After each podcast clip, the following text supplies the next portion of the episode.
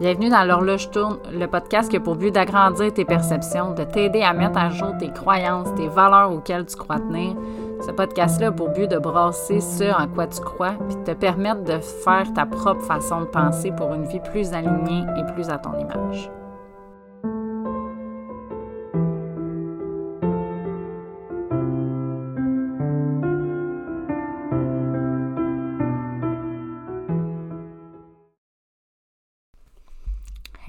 Hey, long time no see! Bienvenue dans ce nouvel épisode de podcast. Euh, en fait, si tu écoutes un après l'autre et que tu n'as pas attendu le deux semaines entre les deux, pour toi, il n'y a pas eu de délai. Mais si tu es un habitué ponctuel qui écoute euh, les épisodes de, de façon quotidienne, ben, le re-bienvenue dans ce nouvel épisode de podcast. Aujourd'hui, j'avais envie qu'on aborde le sujet et la perception. Est-ce que tu te donnes le droit d'essayer des choses dans la vie? Est-ce que tu te donnes cette permission-là d'avoir un délai tampon de OK, là, ça, je teste. Et est-ce que tu te donnes le droit de te réajuster après par rapport à ça ou continuellement tu es en train d'abandonner ou même que tu te donnes juste pas le droit d'essayer, point. Parce que. Euh, parce que tu as peur que ça se passe pas comme tu veux, parce que tu peur de te tromper, parce que tu peur de te planter, parce que tu as peur de la perception des autres si tu essaies ça. Il y a toujours une raison en arrière, mais est-ce que tu te donnes cette permission-là de tester des choses dans ta vie, de tester ce qui est bon pour toi, de tester ce que tu as envie de vivre comme vie? Parce que souvent, on pense savoir ce qu'on veut vivre, tu sais on pense avoir une idée de ce qu'on a envie, puis là, ben, on avance vers cet objectif-là. Puis souvent, ce que j'ai vécu ou ce que j'ai vu auprès de mes clients, c'est que quand ils atteignent cet objectif-là, le feeling qu'ils avaient associé qu'ils allaient vivre à ce moment-là n'arrive pas. Ou ils se rendent compte que finalement, c'était pas vraiment ça qu'ils avaient besoin. moi, je me souviens, là, quand j'étais petite, je pensais que j'allais être heureuse quand j'allais avoir 18 ans. Puis finalement, je me suis rendu compte qu'entre 17 ans et demi et 18 ans, j'avais exactement la même vie. Il n'y avait rien qui avait changé. Le bonheur n'est pas arrivé soudainement comme par hasard à 18 ans parce que je m'étais fixé ça comme goal dans ma vie. Après ça, je m'étais dit que j'allais être heureuse quand j'allais avoir un conjoint euh, de manière permanente. Tu sais, pas un amourette ou tout ça. Ce qui est drôle, c'est que j'ai eu quand même mon conjoint avant mes 18 ans, mais c'est un autre sujet. Mais c'est pas arrivé là non plus. Après, je m'étais dit que c'était quand j'allais avoir ma maison ou quand j'allais avoir mes enfants ou quand j'allais signer mon char à moi. Là, ça, oh my God, que c'était gros. Moi, j'étais de celles qui rêvaient de conduire. Je viens d'une famille où euh, mes, mes, deux parents n'ont pas d'auto. Mon père a déjà eu son permis de conduire et il était un danger public et il a pris la décision d'arrêter de conduire. Si c'est vrai, si c'est pas vrai, je pourrais jamais te dire parce que depuis que moi je suis née, il ne conduit pas. Mais euh, si oui, je le salue quand même pour ce choix responsable de ne pas avoir continué de conduire, de ne pas avoir risqué la vie des gens. Mais euh, c'est ça, je viens d'une famille qui conduisait pas et moi je tripais sur les autos. J'étais une fan de jeux vidéo, je jouais à Grand Theft Auto, je jouais à euh, Need for Speed, comme moi je tripais sur les courses d'auto, sur les voitures, sur les démonstrations d'auto, sur euh, j'avais une collection d'autos que tu fabriques, que tu colles, que tu peintures puis tout ça. Je tripais littéralement sur les chars même si mes parents n'en avaient pas, et j'avais tellement hâte d'en conduire un. Je voulais apprendre à conduire manuel, j'avais du fun. Pour ma mère, avoir un char, c'était dangereux. C'était, c'est comme à 16 ans, elle n'a pas voulu signer pour que j'aille mon permis de conduire. Moi, depuis que j'avais 14 ans, je voulais qu'elle signe pour que je puisse aller faire les cours de scooter, que je puisse aller passer les examens. Tu sais, pour avancer plus vite dans le temps, tu n'avais pas besoin d'attendre. Je pense que là, c'est comme deux ans le parcours, mais avant, c'était même pas obligatoire de suivre les cours et tout ça. Fait que euh, j'avais ça comme objectif. Moi, j'allais être heureuse le jour où j'allais conduire. Après, j'allais être heureuse le jour où j'allais signer mon char à moi. Le jour où j'allais l'acheter chez le concessionnaire. Tu sais, on pense qu'on on va atteindre un objectif puis que c'est là que ça va arriver. Puis c'est souvent là le problème parce que, euh, ben là, on ferme nos œillères, on ferme nos possibilités, on a une idée arrêtée sur qu'est-ce qu'on a envie, on a une idée arrêtée sur c'est quoi la définition du bonheur, puis sur comment on va le vivre. Et surtout, on le cherche à continuellement à l'extérieur de nous. c'est ça qui fait qu'on ne l'atteint jamais parce que c'est que dans les actions extérieures, c'est que dans les gestes qu'on pose, c'est que dans les un jour, quand je vais avoir ça, là, ça va être là. OK, mais qu'est-ce qui fait que c'est pas déjà là? Est-ce que tu t'es déjà posé cette question-là? Qu'est-ce qui fait qu'en ce moment, le bonheur n'est pas déjà là dans ta vie? Qu'est-ce qui fait qu'il n'est pas arrivé? Qu'est-ce qui fait qu'il te manque? Qu'est-ce qui t'empêche de l'avoir ici, là, maintenant, pendant que tu écoutes cet épisode de podcast-là? Qu'est-ce qui fait qu'en ce moment, tu vis pas un état de bonheur permanent? Puis si oui, ben, good job, genre, mais c'est quand même rare les gens que je rencontre ou les gens dans le développement personnel ou les femmes que j'accompagne qui viennent en coaching, c'est rare qu'ils viennent me voir pour me dire ma vie est un, tout va bien, genre, c'est le plus beau jour de ma vie, c'est pour ça que je suis en coaching, qu'est-ce que tu peux faire pour moi? C'est rare. c'est très, très rare.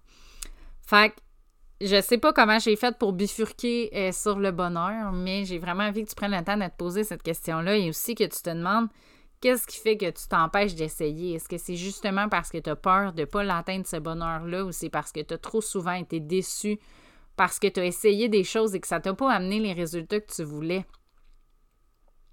Est-ce que c'est parce qu'on t'a jugé parce que tu l'as fait? Est-ce que c'est.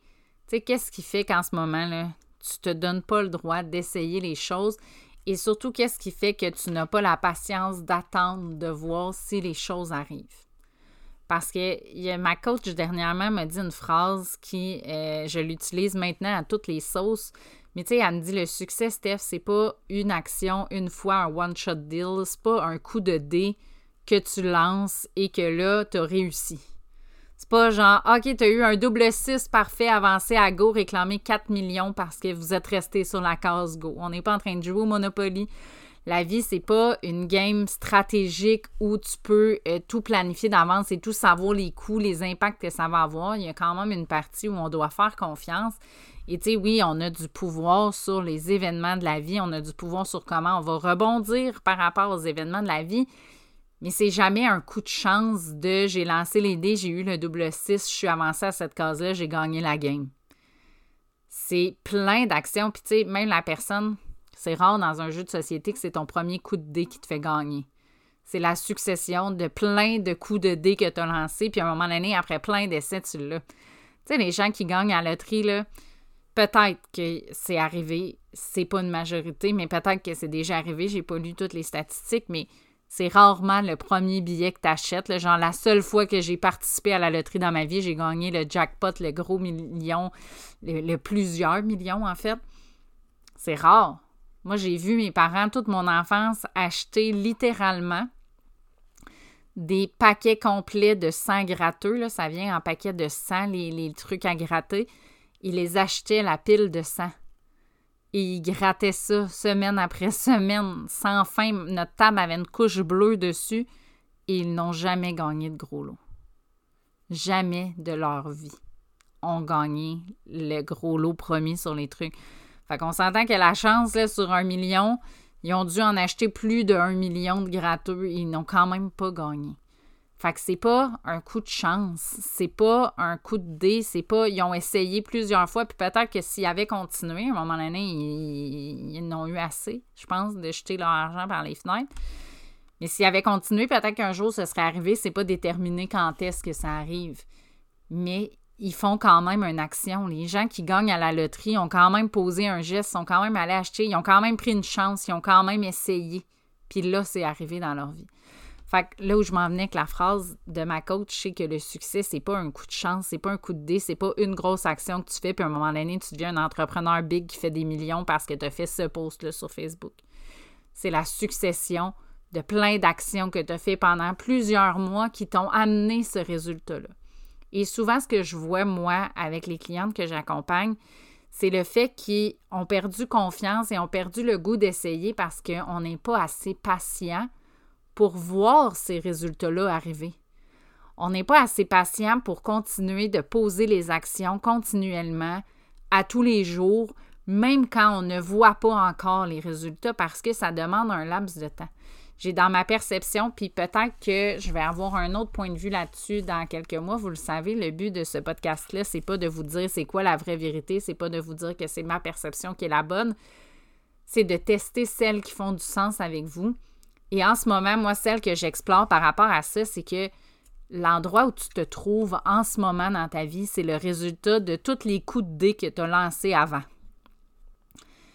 Mais les coups de dés que tu lances maintenant, tu vas peut-être voir les résultats dans trois mois, dans six mois, dans un an. Peut-être que ça va être dans une semaine aussi. On n'a pas le pouvoir de déterminer c'est dans combien de temps. Si je prends l'exemple de ma business, peut-être que ça va être dans six mois. Peut-être que ça va être dans un an. Peut-être que ça va être dans quatre ans que là, je vais vraiment avoir atteint mon objectif financier puis le style de vie que je veux m'offrir avec cette business-là. Que je vais avoir l'impact sur les femmes que j'ai ah, le désir d'avoir avec cette entreprise-là. Je ne sais pas c'est dans combien de temps, mais je sais que le trajet que je vais parcourir pendant ce temps-là, si, mettons, c'est dans 10 ans, ce qui m'étonnerait parce que là, même en le disant, j'ai comme fait what the fuck. Premièrement, c'est sûr que ça va arriver avant 10 ans parce que j'ai un pouvoir sur la rapidité du processus. J'ai un pouvoir sur les actions que je pose pour accélérer le processus. Mais je pense quand même qu'il y a un temps rebound, il y a un temps où je suis encore en train de vivre les actions passées. Je suis encore en train d'avoir la conséquence aux choix, aux actes que j'ai pris dans le passé qui m'amènent à avoir les résultats que j'ai là aujourd'hui. Et les actions que je pose là aujourd'hui, ben, c'est les résultats que je vais avoir peut-être dans trois mois, dans six mois. C'est comme je te dis, je n'ai pas la détermination du temps. Mais j'ai cette conviction-là que le trajet que je suis en train de faire en ce moment, où j'ai souvent eu la perception que j'avais pas de résultats, c'est pas parce que les actions que je fais là ne sont pas les bonnes. C'est simplement parce que je suis dans la période de transition entre les deux. Je suis encore dans le résultat de ce que j'ai fait avant. Et si je veux voir le résultat de ce que je fais maintenant, bien, je dois persévérer, je dois continuer, je dois me donner cette chance-là d'essayer et d'explorer pendant plusieurs jours, plusieurs mois, pour là pouvoir avoir la confirmation de OK, ça a fonctionné ou ça n'a pas fonctionné. Puis oui, je pense qu'on peut se réajuster dans le processus. Je pense qu'on peut euh, réévaluer si en ce moment les actions qu'on pose, est-ce qu'ils fit avec nous, est-ce qu'ils nous mettent dans l'énergie qu'on a envie de vivre, mais on ne peut pas se baser sur les résultats sans avoir pris la peine de tester de manière consécutive plusieurs fois la décision qu'on a prise. Et c'est souvent là où on arrête parce que là, on fait, ça vient comme confirmer nos croyances, ce temps de latence-là, si on veut. Tu sais, je prends comme exemple un changement de carrière ou un changement de business ou un changement de clientèle dans une business, bien, il y a un temps de construction entre les deux où il y a un temps où ton ancienne clientèle ne vient plus acheter parce qu'ils ne se reconnaissent pas dans ce que tu offres maintenant, mais ta nouvelle clientèle doit quand même te découvrir puis apprendre à te connaître avant d'acheter. Fait que c'est ça pour moi le fait de quand on change les choses puis quand on se donne le droit d'essayer, il y a ce parti-là, ce moment-là de tests et de résultats et d'adaptation dans l'énergie, dans les gens autour de nous, dans les résultats. Tu sais, la... Je te donne des exemples business, mais c'est aussi la même chose dans ta vie ou dans ta situation financière quand tu changes d'emploi. Tu sais, des fois, avant d'avoir les augmentations puis tout ça, ben, tu es encore sur les, les, les restants avant la décision que tu as prise tu es encore sur le nouvel emploi ou tu es encore dans les débuts, puis éventuellement, ben, c'est la persévérance qui va amener le résultat. Et souvent, on give up avant les résultats. L'image qui me vient en tête, c'est les, les, deux mineurs, là, puis tu as celui qui est rendu juste, juste, juste à arriver au trésor, puis qui revire de bord, puis qui finalement, il arrête de miner. Mais c'est vraiment cette perception-là que j'ai. Fait que j'ai envie que tu te questionnes aujourd'hui sur qu'est-ce qui fait que tu ne te donnes pas le droit d'essayer. Est-ce que c'est parce que tu as peur? Est-ce que c'est. Puis c'est quoi tes peurs? Est-ce qu'il y a vraiment un réel danger associé aux décisions que tu as envie de prendre en ce moment? Tu sais, j'ai fait un live dans ma communauté cette semaine où justement je leur partageais euh, ma perception de sortir de sa zone de confort où on associe que c'est dangereux, où on associe que ça va être inconfortable, que c'est pas le fun. Premièrement, juste cette perception-là de la zone de confort et de la sortie ne donne pas le goût de le vivre je connais pas grand gens qui font comme OK, je vais être inconfortable volontairement, puis je vais pas avoir de plaisir, puis je vais me sentir mal, puis je vais faire cette décision-là. Il y en a là, mais c'est pas la majorité des gens. même ceux qui sautent en parachute puis tout ça, quand ils font, c'est parce qu'ils ont un thrill, c'est parce qu'ils aiment ça, c'est parce que ça leur procure un certain plaisir. Fait que je leur partageais ma perception de la sortie de zone de confort justement par rapport lié au danger qu'on associe à ça puis à l'inconfort. Est-ce qu'il y a vraiment un réel danger? Est-ce que tu t'en vas affronter des grizzlies à main nue sans jamais t'être entraîné, sans jamais t'être pratiqué, sans jamais avoir vu un ours? On s'entend que là, il y a un danger. Fait que si vraiment il y a un danger, mettons que tu t'arrêtes, tu te demandes il y a un danger, mais qu'est-ce que tu peux faire pour que ce ne soit plus un danger? C'est quoi les actions? C'est quoi les décisions que tu prends? C'est quoi les formations que tu vas chercher?